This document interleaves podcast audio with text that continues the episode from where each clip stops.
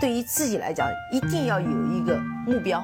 一个企业，它真的要对什么人负责任？嗯，要对社会负责任，嗯，对员工负责任，对股民负责任。这个三个责任，一个国家的发展，实体经济是永远是是顶梁柱。各位好啊，给你一个真实生动的格力电器，我们给的比你要的多。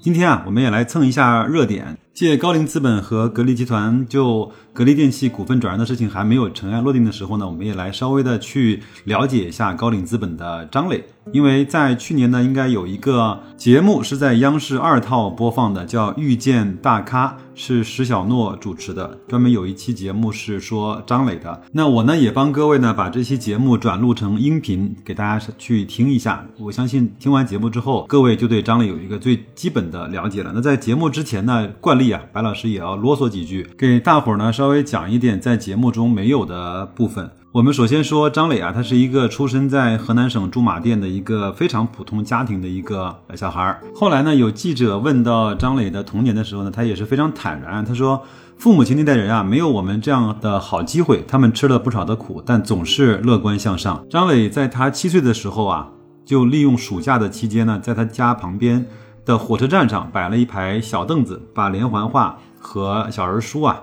租给候车的旅客看，我相信在七零后出生的、身处在 T 四五六城市的听友们，应该是对这一段的历史和场景是记忆犹新的。因为白老师本人在童年时候也经历过这样的场景啊。后来当他上高中的时候呢，他的生意就慢慢扩大了，不仅啊转手倒卖杂志，还卖矿泉水、方便面以及腊肠等等。到上大学前呢，张磊已经赚得了八百块的学费。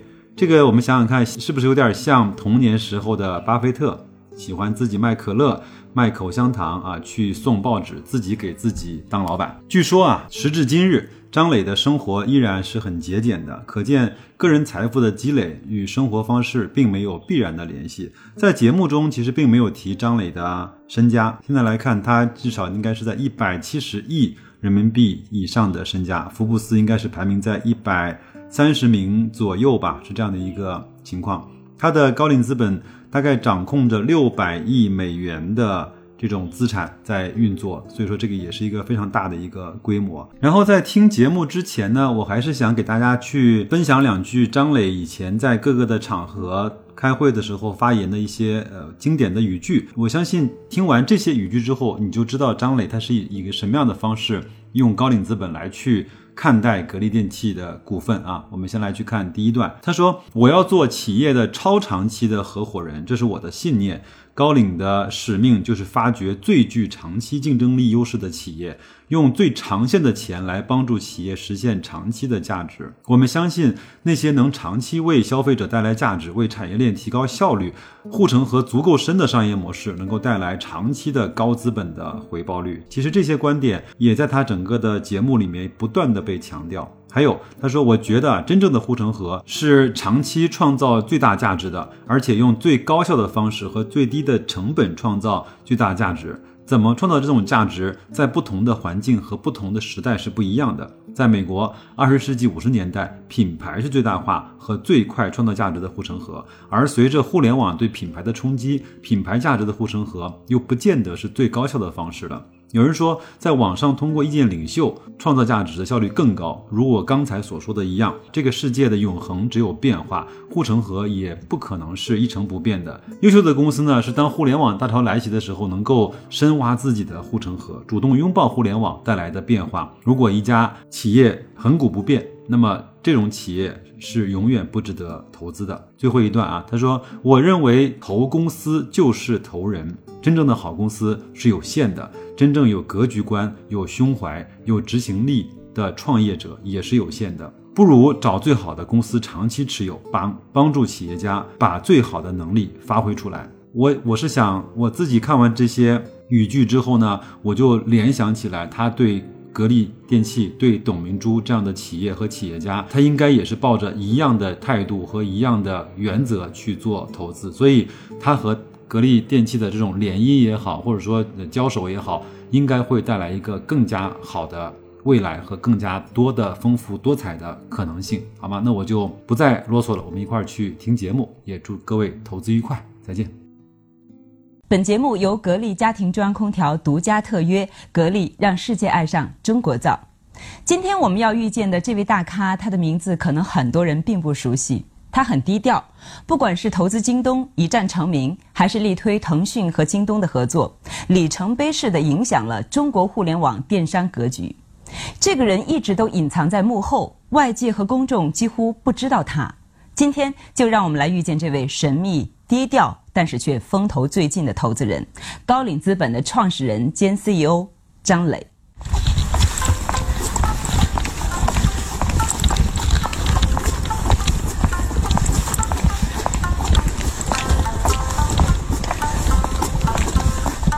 穿过一条条小巷，今晚有两场晚宴等着张磊。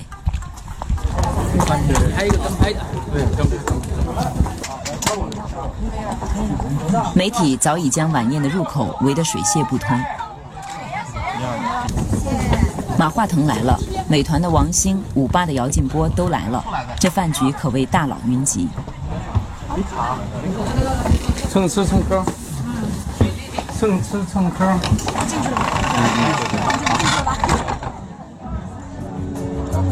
被张磊调侃成蹭吃蹭喝的饭局，一场是丁磊年年都搞的。另一场则是京东和美团主导的东兴饭局，大佬们吃什么玩什么，这已经成为每年互联网大会中最有情趣的单元。尤其是大佬们的座次更耐人寻味。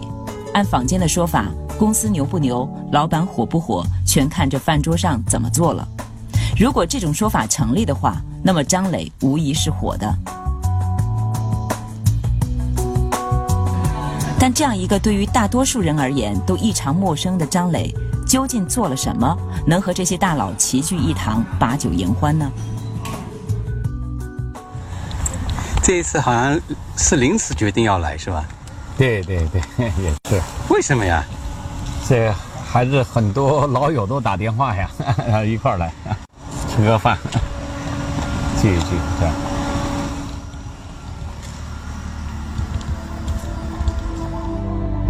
事实上，在投资界，张磊几乎是无人不晓。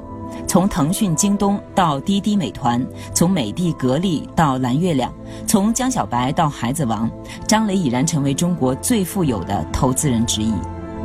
更重要的是，他也深刻地影响了中国电商格局。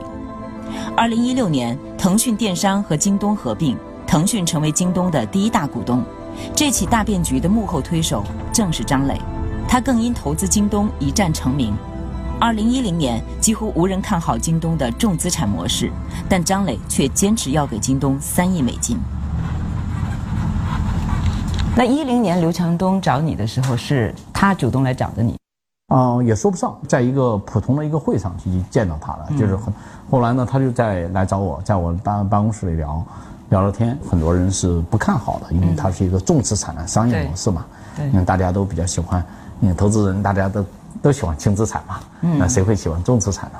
他只要七千五百万美金，你非要给他三个亿，他需要那么多，但是你为什么坚持要给三亿美金？对，这个还真是我算了这笔账的啊，算了的啊，我精精算了，还真不是为了这个恭维他，或者说为了给他个惊喜，还真不是。嗯，就我算了这笔账，就是他，我认为企业家很多时候他，呃，就是。有时候会高估自己的能力，低估自己的困难。我当时算的这笔账，就是只是在大城市，嗯，把这件事做成电商模式，至少需要，当时我跟他算，至少需要二十五个亿人民币。我跟他说为什么？你多少要建仓库，多少要建物流中心，多少建这个呃固定资产投资。我说你七千五百万美元都不够你这个把这个实践给实验出来的。我要么你接受我整个钱，要么我就不投了。就说明，要么你就说明你根本都没看清楚，你自己要做的这个事情的挑战困难，你就得需要这么多钱，而且这个钱都不够，这个钱只是给你把一线城市和二线城市前几个做出来的一个模板。拿了这笔钱做了这个模板以后，才能上市融更多的钱，继续去做这件事情。嗯，一零年是不是您管理的这个钱也越来越多了，所以三亿美金也就还行。哦，对，比例也蛮高的，也也蛮高的。对对对对，也就是我我相信这个，呃，人的精力有限的，我不喜欢天女散花式的投资嘛，投一大堆企业，然后，呃，有点呃赌博一样，等着希望看哪个能哪个能长出来。所以鸡蛋放在不同篮子里，在您这儿是不成立的。对我我对我我会有不同篮子，但没有那么那么多。我觉得，我就只需要做我认为最好的投资，然后，哦、我认为最好的投资去创造价值去。嗯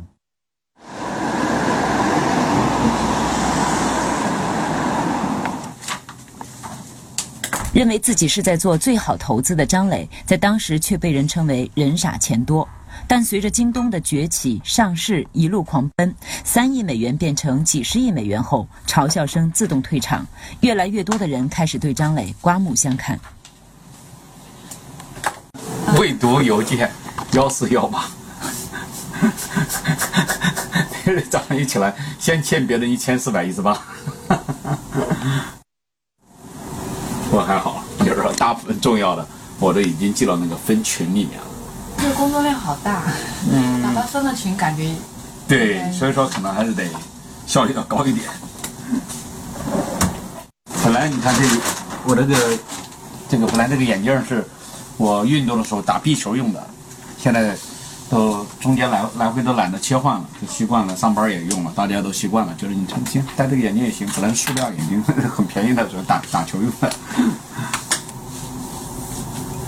十一中国国家，我们就去海外充电。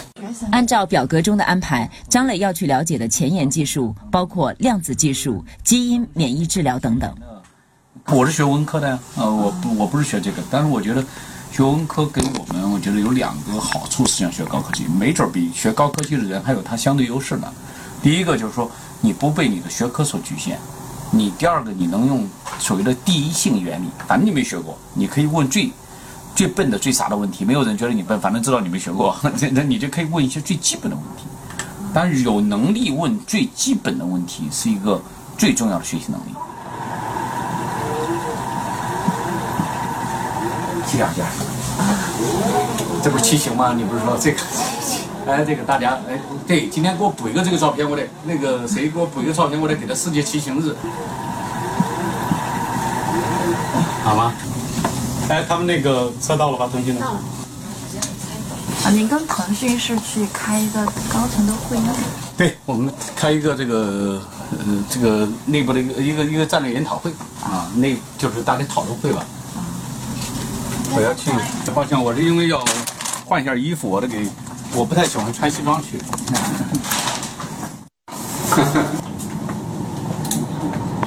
跟他们学习吧，主要是从跟跟这些，经常去这些互联网公司面去开会嘛，听他们学习。一般都是我们就一两个人去听他们，见他们好多人的。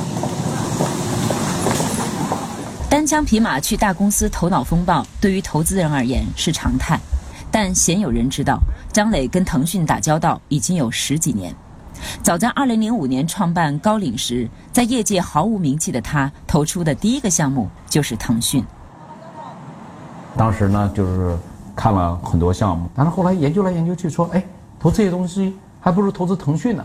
嗯，那为什么呢？就觉得啊，这么大的一个公司，整个公司市值才有只有，呃，20亿这，十几个亿美元，当然现在将近个五千亿美元。当时就做大量做做调研，说，哎，这怎么？当时觉得挑战很大的一个原因呢，就是就想不通，大家身边人没人用 QQ。零五年的时候，大家都用 MSN 的，没有人，只有那个呃，是当时叫腾讯用户的三 D 是吧？低年龄、低学历、低收入，对对只有三 D 用户的人用 QQ。后来这个也是就是跑地方调研，蛮有意思。就是我当时印象特别深，你你我们当然也调研很多啊，去那个义乌的小商品城调研，去看别人怎么去交流的。后后来发现每一个那个摊主都给你递的那个名片都是一个手机号、QQ 号，然后后来去那个地方的招商办。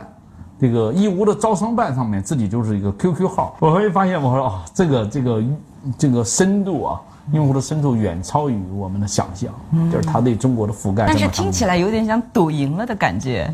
呃，有你说有没有赌的成分？有可能是有的，但我不认为是赌。我认为这个实际上就是你做了调研以后，你有一种信念，这个信念的根本就认为，就是我一直就相信了一点，就是任何一个商业，你不要去问你要赚多少钱，不要看他今天的收入和利润，这都没有意义。首先要看他给这个社会，给他所针对的消费者客户创造了多少价值。所以说，我们现在要找的是为社会疯狂的创造长期价值的企业家。明白。那么至于他的收入早晚会跟上的，他的利润早晚会跟上的，社会早晚会奖励这样的不断的疯狂创造长期价值的企业家的。嗯嗯嗯，这是我们的信念，这这招我们就信这个，一定会出出现，但能出现的这么大，这是没想到。嗯，你下午都在吗？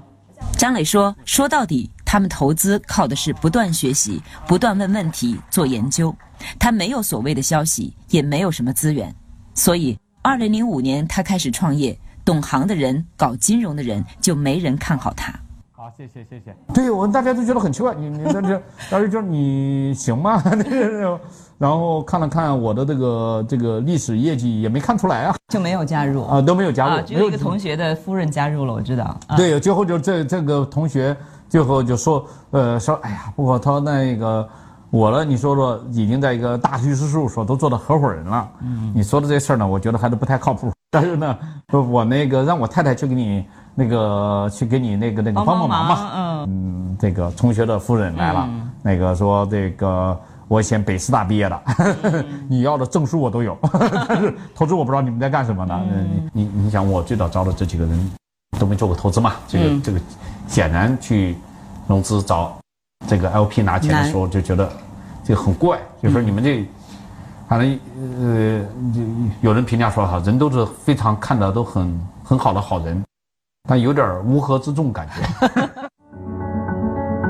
磊当年创业时和五个合伙人都不是科班出身，唯一算得上跟金融相关的就是张磊。但他说，其实他也是半路出家。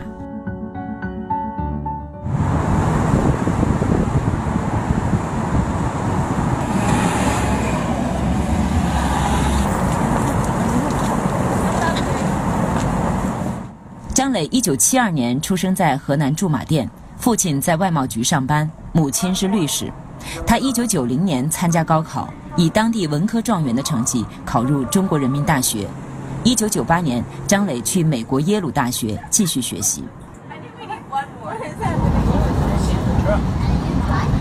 这几个老照片你都有了是吧？对，这个这个是在你的。这老不是，这就是原来的业务的。呃，办公室现在搬了嘛？啊，在原来老的那个楼。就你实习的那个楼吗？对啊，我工作实习那个楼。时候是你实习的时候吗？对啊，就是我实习时候，这是我零一年、零二年的时候啊。这十六年前呢，我。这就十六年前的我就这样。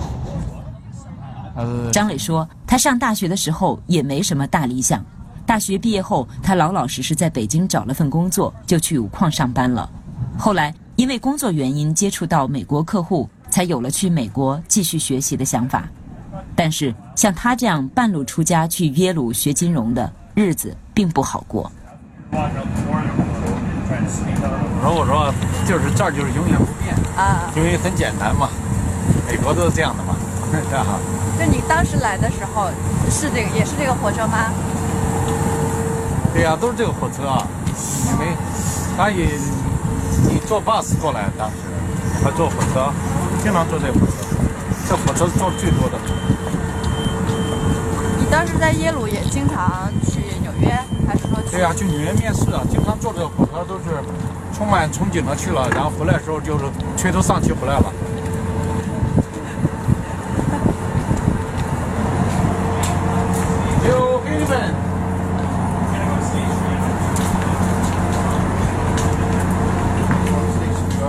因为我自己以前，人家呃这个说说的不好听的话，就是说这个你要做转行做金融，你的所有的精力都是五矿，做矿的，人家都搞不清楚你是怎么怎么回事，就再去了华尔街面试，一模一样的感觉，没人知道你五矿是谁，嗯，因为我们教的是金融背景的，以前人家都学金融的人，嗯，再加上你还是中国人，嗯，就是根本都找不到工作的。就是耶鲁，因为有一年奖学金嘛。然后其他你必须得自己再找工作来支付这个学费，是这个过程。呃，一支付学费，另外一个也要需要，如果你想找到一个毕业以后的长期的工作啊，对你一般要先从实习工作找起。明白。你先找到实习工作，嗯，你没有实习工作就没有计划找到长久。当然，实习工作又能挣钱，帮你付下一学期的学费，嗯，这一举两得嘛。嗯嗯。那么但我呢是很不幸的嘛，就是我跟我一起的同学们基本上都找到了，我还都没找到。所以我觉得您求职那个经历也挺好笑的。挺就就就如果是我的话哈，比如说好不容易有一个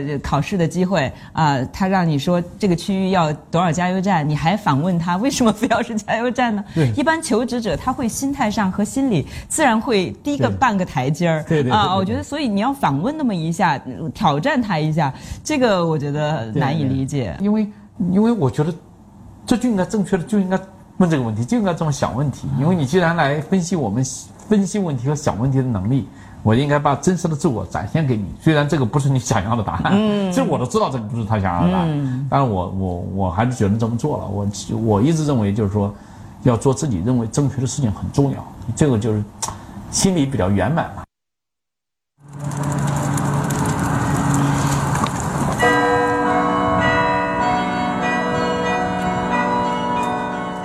张磊面试了若干回，却只有两次机会进到第二轮，没有一次能进到最后一轮。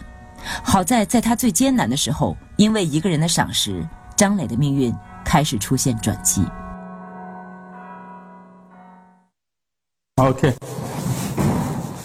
十八年过去了，如今张磊已是耶鲁大学的校董，这个身份某种程度上也是一种荣誉。此前没有中国人，也没有亚洲人获得过。我我看我有这张卡，能够开任何一间这儿的房子。这栋楼吗？还是这上面的？就因为是那个刷刷的这个专门上写的 trustee，trustee 就是校董。那你看一刷这个卡就可以进去。所有的楼，所有的楼的每基本上的都可以都可以进，它这种全是电子控制的。嗯，那个。你就行了。对。From the 清华 Secretary 呃 General for the 清华 Foundation 清华 Endowment，Yeah。这一天，他带着清华大学和西湖大学的老师去耶鲁捐赠基金学习取经。此行还有一个目的，就是去见张磊的恩师大卫史文森教授。他是耶鲁大学捐赠基金首席投资官。担任过美国经济复苏顾问委员会委员，在全球投资界，大卫史文森是和巴菲特齐名的投资者。正是他的赏识改变了张磊的命运，在张磊找不到地方实习的时候，给了张磊实习的机会。So Lei is just an astonishingly motivated, bright, hardworking, engaging individual. Uh, he has all the characteristics that I would look for when I'm looking for somebody to be a colleague. You know, sometimes people say, oh, this individual is one out of a hundred. Wow. And that's not Lay. Lay is one out of a million. 大卫史文森的这本《机构投资创新之路》是中国投资机构的必读书目，而把这本书翻译成中文的正是张磊。 整个过程，他的认真和严谨给史文森留下了深刻的印象，以致当张磊后来创业时，不管别人投不投，史文森立马就投了两千万美元给他。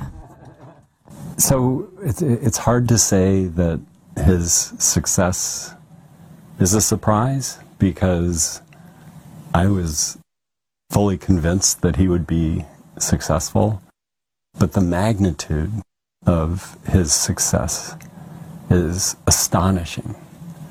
Uh, the rates of return on our portfolios and the amount of value that he's added is somewhere around 1.3 or 1.4 billion dollars. So I'm not surprised that he was successful, but the magnitude of his success is stunning. That's that's like learning capability 对张磊的未来始料未及的，并不是史文森教授一人，张磊本人也并不知道他日后会成为一个投资人。二零零二年，张磊从耶鲁毕业后，获得了工商管理硕士及国际关系硕士学位。他仍然按部就班地去找工作，在华盛顿的一家全球新兴市场投资基金做研究员，体面的工作，不菲的薪水。张磊就像许多受过高等教育的精英一样，过上了令人艳羡的美国中产的生活。只是这样舒适的日子，他似乎过得并不享受。那个时候为什么就放弃了高薪的呀、体面的工作呀？零二年、零三年，我我不知道你还记得不记得？其实我们那个加入 WTO 了嘛，零二年以后已经明显的感觉到那个那个能量 energy 势头对啊势头在起来，而这个大家开始推崇推崇这个企业家精神。嗯，就是我当时就蛮兴奋的，我觉得这个是一个这么好的一个时代，我们不能错过这个机会，我们一定在。其实当其实倒没想到自己要创业或者什么，我觉得就是我一定做做 something，我我一定要做点事儿。当时一个很，其实当时想法很粗浅，就是觉得我老婆都说我，哎，在美国我们都是这个下午四点钟就下班了，四点多四点半就下班，周末 没事儿的这个带带孩子，咱们就去那个旁边的高尔夫球场练练球，然后呢，经常去那个啊、那个呃华人的超市去买菜，我还哎这里得买那个还都嗯哎美国把这个一手中国菜手艺都给练出来了。本来生活挺美好、挺安逸的，挺安逸的。嗯，但是在另一方面，咱们也可以说大洋彼岸吧。这个中国的这么大的这个，这个你能看见这个磁场一样吸引的这些，嗯，很多全球的华人都去回去这个，嗯，呃，去实现自己的人生价值。呃，所以说我当时在呃这个美国，啊、在这个做路演去找投资人呐、嗯，去找，当时大家零五年，嗯，对中国也没有那么了解，嗯，没有多少人敢于把钱放我们投资中国。当时我讲的中国的最大的机会就是创新，嗯，零五年我跟这海外投资人讲中国，确实你们说的问题我都承认，但是中国是一个全民族都被动员起来，要去做创新。我们的理论就跟这一个大标题就是“中国正在崛起”，这个高速火车正在驶驶离车站，请立即上车。现场打的标语。现场就是基本上就这个这个 train is leaving the station 啊，火车快开了啊，赶紧上车啊，赶紧上就再不上车，那那你们就没机会投资中国了。就是说跟跟大家就是讲这个这个讲中国的故事，基本上一天下来十几个人，可能是百分之九十人都说 no 的，嗯？那那还有百分之十的人是吧？过一个礼拜以后也说 no，那好难啊，真的是这样是不。容易的，因为你这一帮对吧？你讲一帮没做过投资的人在卖一个大家没投过的国家的故事，对吧？你这个肯定是。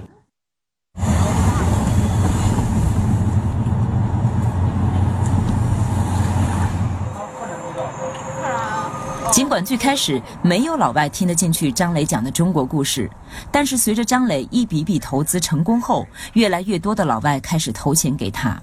只是世界经济形势变幻莫测，对于中国这些国外的投资者还是敏感而谨慎的。老觉得那个中国经济放缓了，经常有问题啊。其实中国的大好时机在后面呢，我们让他叫重仓中国，跟他讲，要告告诉他们这个道理。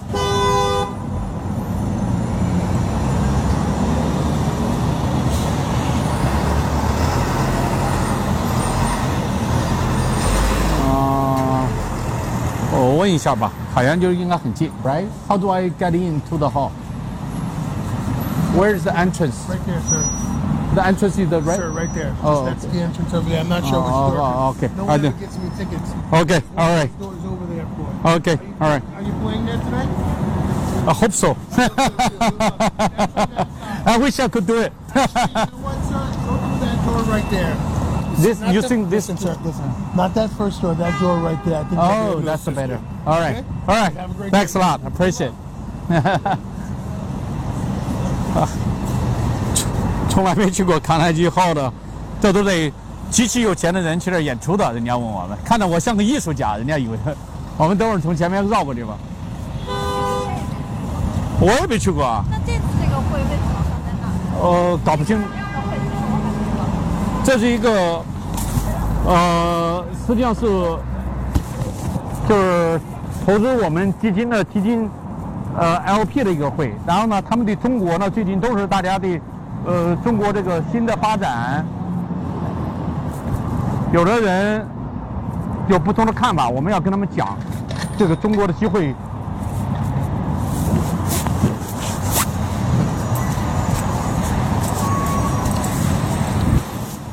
张磊要去卡耐基大厅见的是来自全球的机构投资人，也就是传说中张磊的 LP。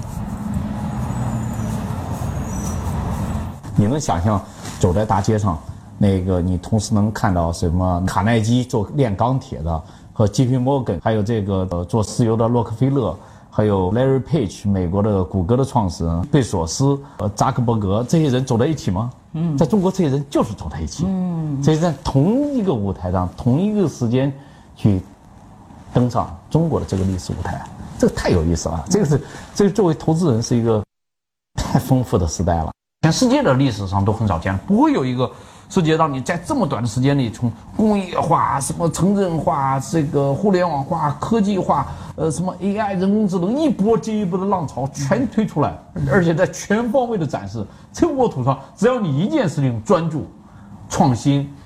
呃，这个很强执行力，一定能耕耘出一片土地的。嗯，一个这个呈现的这个整个的世界，我就是展现了一个丰富的《清明上河图》啊，就是整个这个这个这个整个的这个国家都在展现出来。Hi, how are you? Hi, how are you? Hi, Hi. 十三年过去了，张磊仍然在讲中国故事。这场 LP 大会的内容我们无法拍摄，但就像张磊所说的。不管老外有怎样的担心，他都会用他的一手资料继续给他们增加信心。I need those steps anyway. My we have a step uh every day counting step competition WeChat. People say like 我们拍摄张磊的时间跨度长达半年，最大的感受是他并不神秘。别人很好奇他为什么会投出那么多经典的案例，但是在他那里似乎只有一个答案，就是要做有价值的投资，做有价值的事。这话听起来有点虚，但是张磊却说这是他的信仰，并且他再次用自己的行动为自己的信仰买单。二零一七年六月，张磊花五百多亿收购了昔日鞋王百利集团，进军众人并不看好的传统企业。张磊会成功吗？他认为的价值真的能够带来价值吗？